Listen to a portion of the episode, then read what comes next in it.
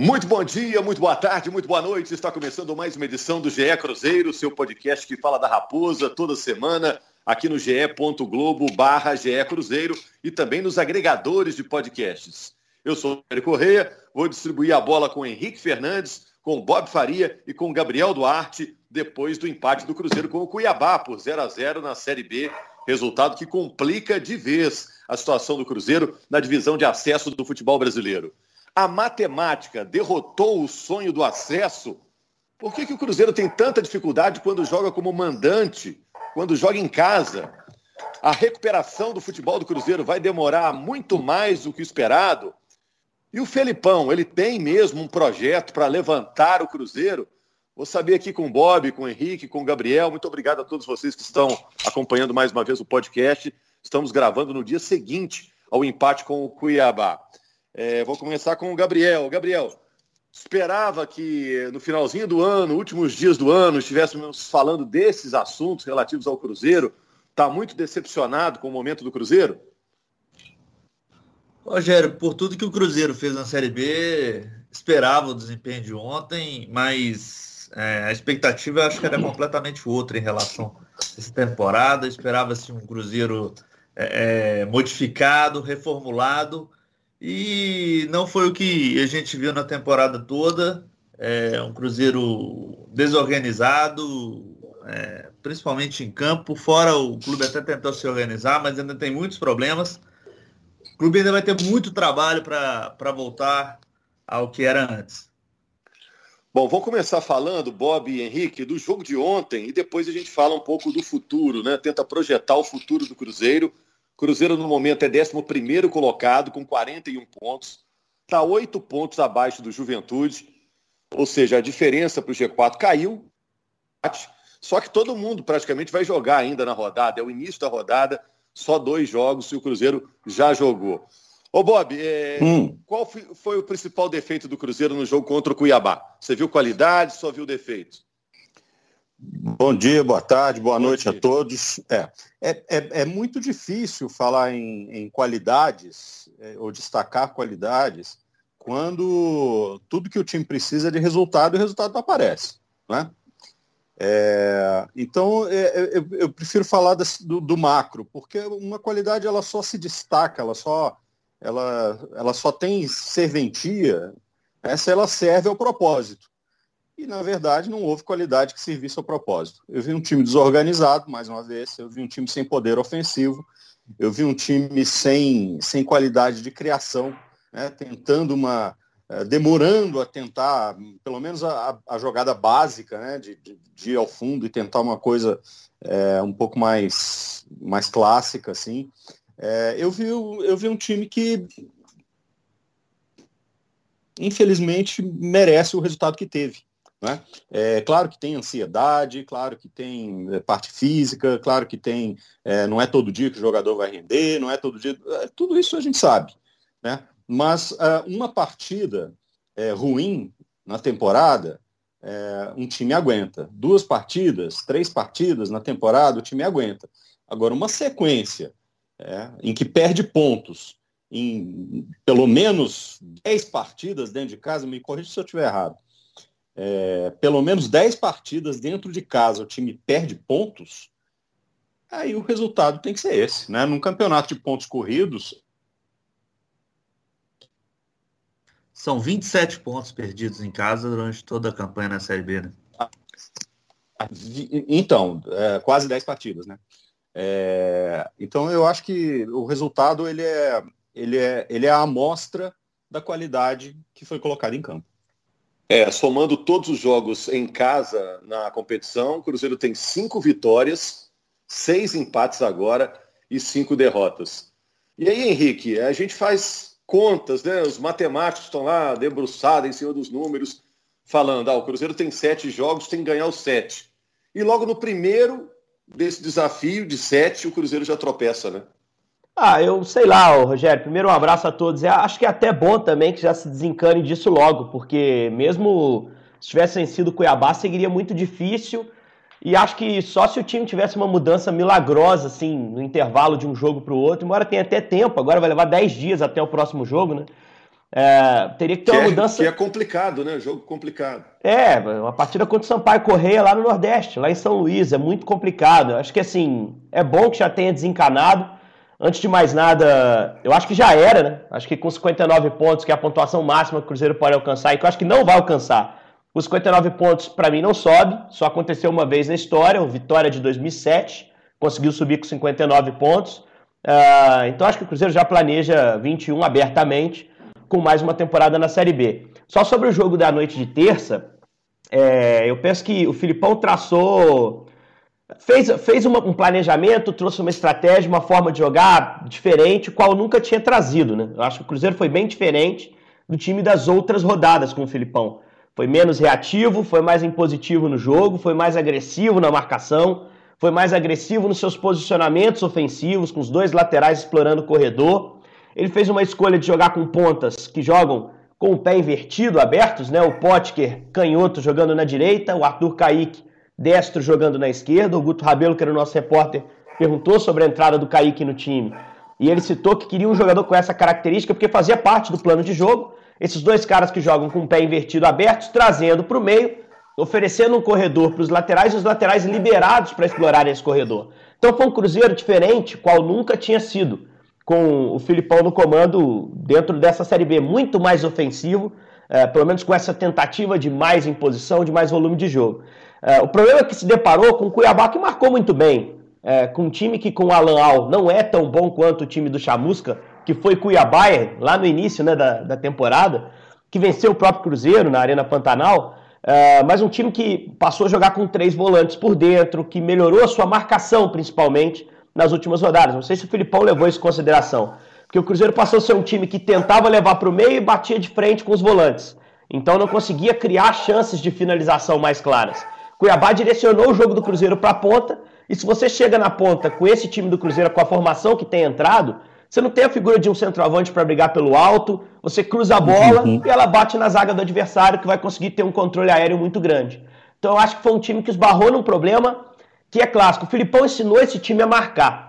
Esse time do, do Filipão marca melhor do que os outros. O segundo tempo foi um amasso. Cuiabá praticamente não incomodou. Acho que o Cruzeiro conseguiu um domínio absoluto mas não ensinou esse time a jogar com a bola no pé, a criar mecanismos de ataque, a criar ações de ataque coordenadas que abram defesas. E se deparou com uma defesa bem organizada no Independência, por isso o 0 a 0 se explica, né? E que foi 0 a 0 pela imperícia do Pierini no primeiro tempo, porque a melhor chance do jogo é do Cuiabá, uma bola sem goleiro, no único contra-ataque que o time encaixou direitinho, em cima do Matheus Pereira, né? E que o Pierini acabou desperdiçando, o Manuel se recuperou bem e impediu que poderia ser a derrota do Cruzeiro. Porque se fizesse 1 a 0 Cuiabá àquela altura, não sei se o Cruzeiro encontraria um caminho com nervosismo, com muito mais pressão para buscar um empate e uma virada. Ô, Bob, é, é, aí que eu digo, só, só para completar, é aí que eu digo que às vezes a qualidade ela, ela perde importância diante da inefetividade ou da ineficácia é, para o propósito maior. O propósito do Cruzeiro era vencer o jogo. É, dominou, mas não achou o caminho. Né? é, não, não, não percebeu, não, não teve a melhor escolha. Na hora que precisava ir para dentro, é, para dentro que eu digo para dentro do campo, fazer esse movimento para dentro do campo, é, escolhia jogar é, para o fundo quando tinha que ir para o fundo, que tinha liberdade, até quando ele inverteu os extremos, né, para colocar os extremos jogando com a perna com a perna correta, é, digamos assim, né, para que ele tivesse mais amplitude de jogo, para ir para a linha de fundo e tudo mais o cruzamento sempre saía, saía ruim ou saía para ninguém. Então, mesmo as qualidades, elas nesse caso, elas, elas não se destacam, porque é, o propósito não foi alcançado. Finalizou muito pouco no jogo de ontem, né? Muita posse de bola, é. o time mordendo, mordendo para tomar a bola, igual esses cachorros aí que estão latindo perto do Bob aí, Nossa mas finalizou senhora. muito pouco, né? Quero falar não, mas esses aqui enchem o saco, eu vou te falar um negócio. Pelo amor de Deus. Agora, Gabriel, é, por que, que o Cruzeiro tem tanta dificuldade jogando em casa, na sua opinião? É estranho isso, né? Quando o Cruzeiro vai jogar em casa, fica todo mundo preocupado. Poxa, o Cruzeiro não vai render, fora está rendendo mais. É muito estranho isso, né? É muito estranho, né? O Cruzeiro que sempre se demonstrou forte em casa, né, Rogério? E nessa temporada de novo tá mal. Já tinha ido mal na, na temporada passada no Brasileiro, esse ano de novo. Mas, Mas no ano é passado que... ainda tinha aquela pressão da torcida, né? aquela tensão que o estádio ficava Agora nem isso, né? E o nem time tá, não está conseguindo render em casa.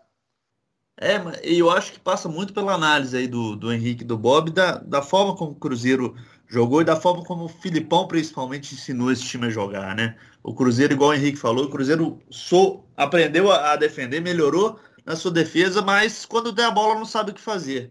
Acho que o Cruzeiro tem muita dificuldade no, na parte da criação mesmo, na parte é, é, é, de criar possibilidades de ataque, de criar é, é, é, ocasiões de gol.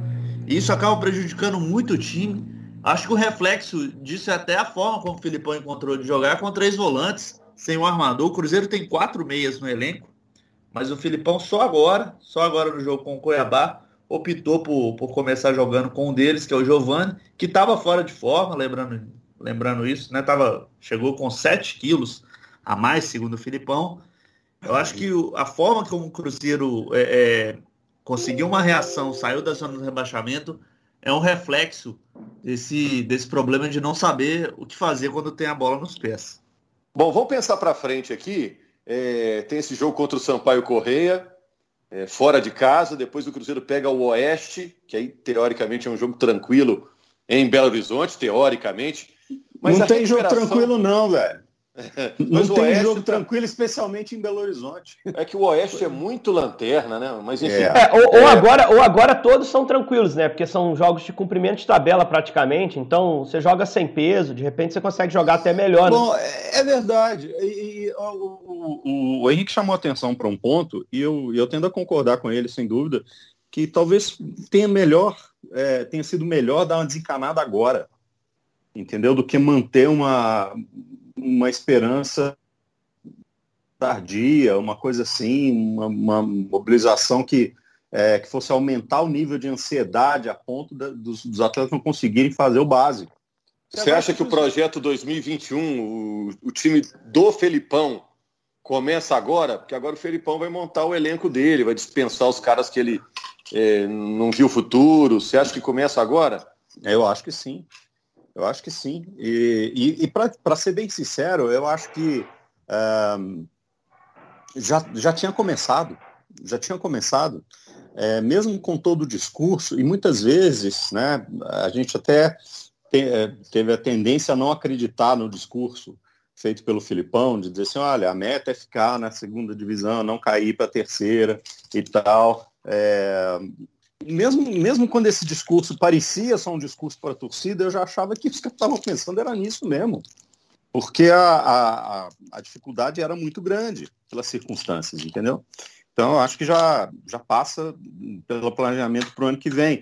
E, e nesse sentido que eu estou dizendo, que é, às vezes tirar toda essa pressão, e aí os caras é, terem a leveza para fazer o básico, fazendo o básico está tudo certo, vai fazer os pontos que precisa, não cai para a segunda divisão e consegue pensar no ano que vem, entendeu? Eu acho que a diretoria nesse momento já deve estar tá trabalhando com a rolagem da dívida, porque é impagável com a receita do Cruzeiro é, pagar as dívidas que vencem no ano que vem.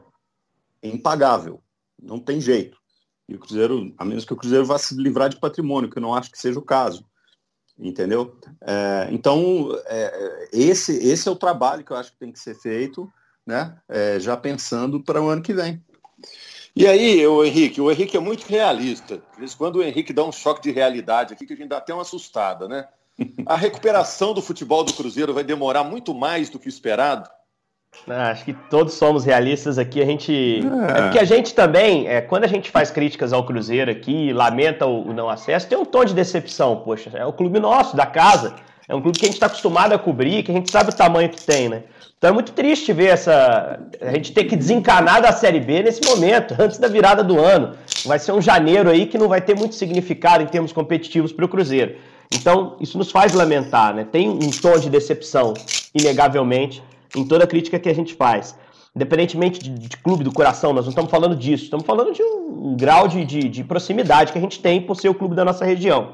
Mas eu acho que a, a entrevista coletiva do Filipão, o Rogério, já mostra um pouquinho do que vai ser o planejamento do ano que vem.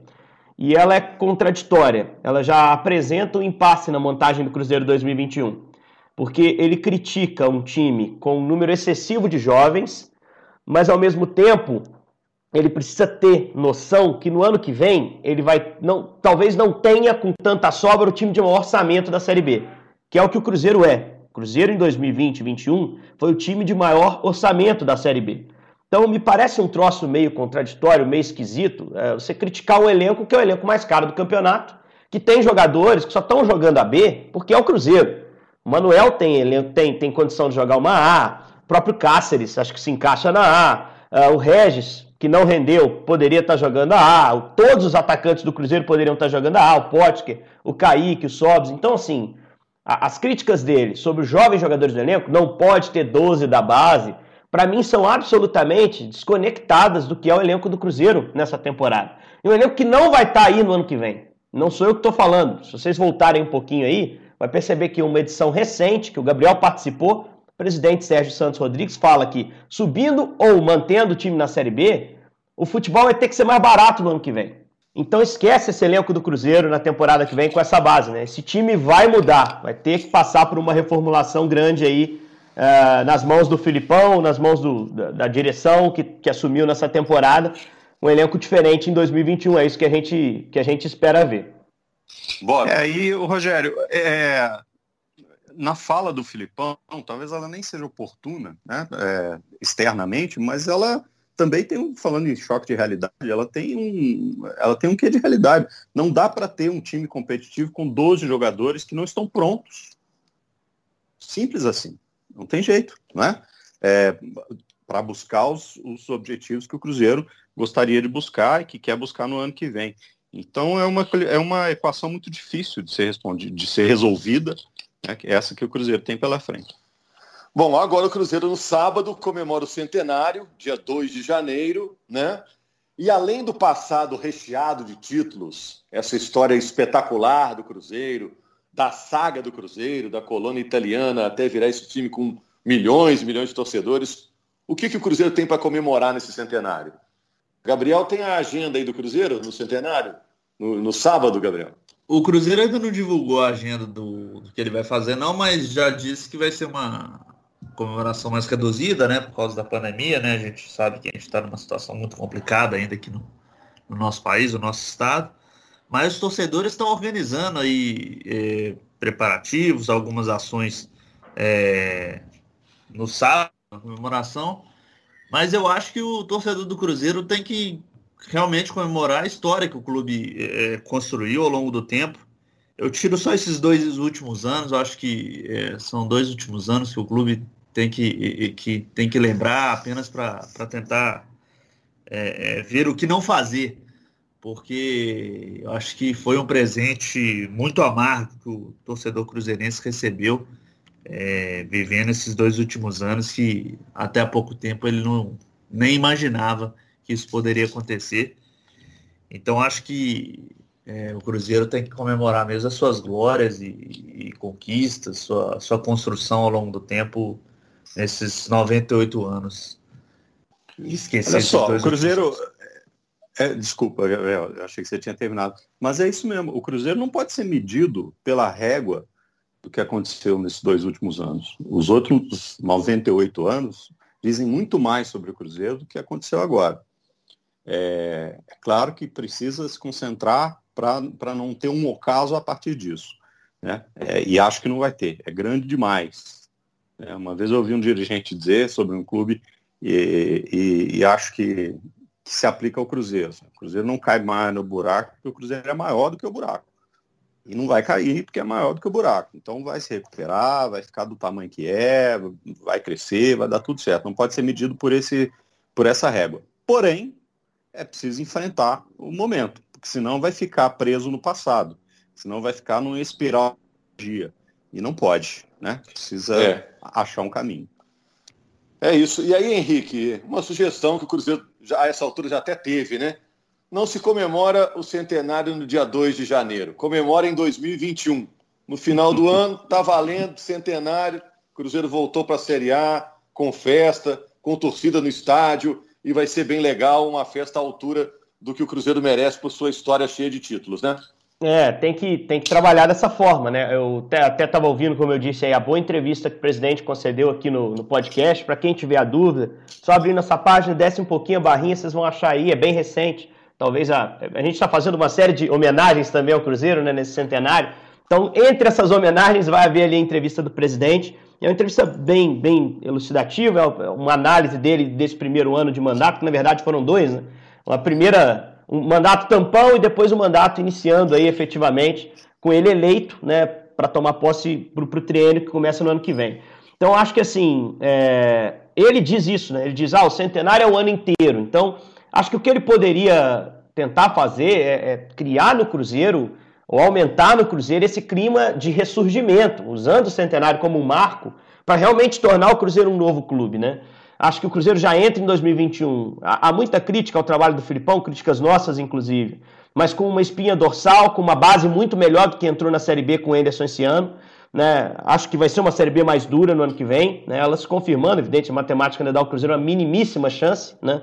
mas deve ser uma Série B mais dura, com talvez mais um ou dois grandes clubes aí ao lado do Cruzeiro para dividir essa pressão de subir, mas por outro lado para concorrer mais efetivamente por uma das quatro vagas mas eu acho que é um caminho mais interessante. O caminho do Cruzeiro de 21 é, me parece um caminho mais promissor do que era a terra arrasada de dezembro de 19. Né? Lógico, tem uma pandemia no meio desse caminho que precisa ser contornada ainda em 21. Mas eu acho que é pegar esse ano de centenário, Rogério, transformar ele num ano simbólico. No ano em que nasceu o novo Cruzeiro efetivamente, o Cruzeiro se tornou um time mais forte, um time mais organizado. É, o caminho é muito longo até lá, ainda tem muita coisa para resolver, como o Bob bem citou. Mas eu acho que hoje, dentro de campo, o Cruzeiro tem seus problemas, tem seus desafios para o próximo ano, mas tem um ponto de partida mais interessante do que o, o que teve quando o Filipão chegou, quando o Anderson chegou, quando o Adilson pegou o legado do ano passado, que era uma situação ainda bem mais caótica. Né? Valeu, Henrique. Valeu, Bob. Valeu, Gabriel. Muito obrigado a você que acompanhou. Bom ano novo para todo mundo. Que 2021 seja um ano de paz e saúde dessa vez especialmente os votos depois de 2020 tenebroso que todo mundo viveu. E parabéns ao Cruzeiro pelo centenário. Fica o convite já feito pelo Henrique acompanhar os podcasts especiais que falam da história do Cruzeiro, da trajetória do Cruzeiro, cheia de títulos, de estrelas, de glórias, de façanhas, para que você tenha orgulho do Cruzeiro, que não é o Cruzeiro é, dos dois últimos anos, como citou o Gabriel, é um Cruzeiro centenário, um século inteiro de grandes histórias. Grande abraço a todos, bom ano novo. Semana que vem estamos de volta.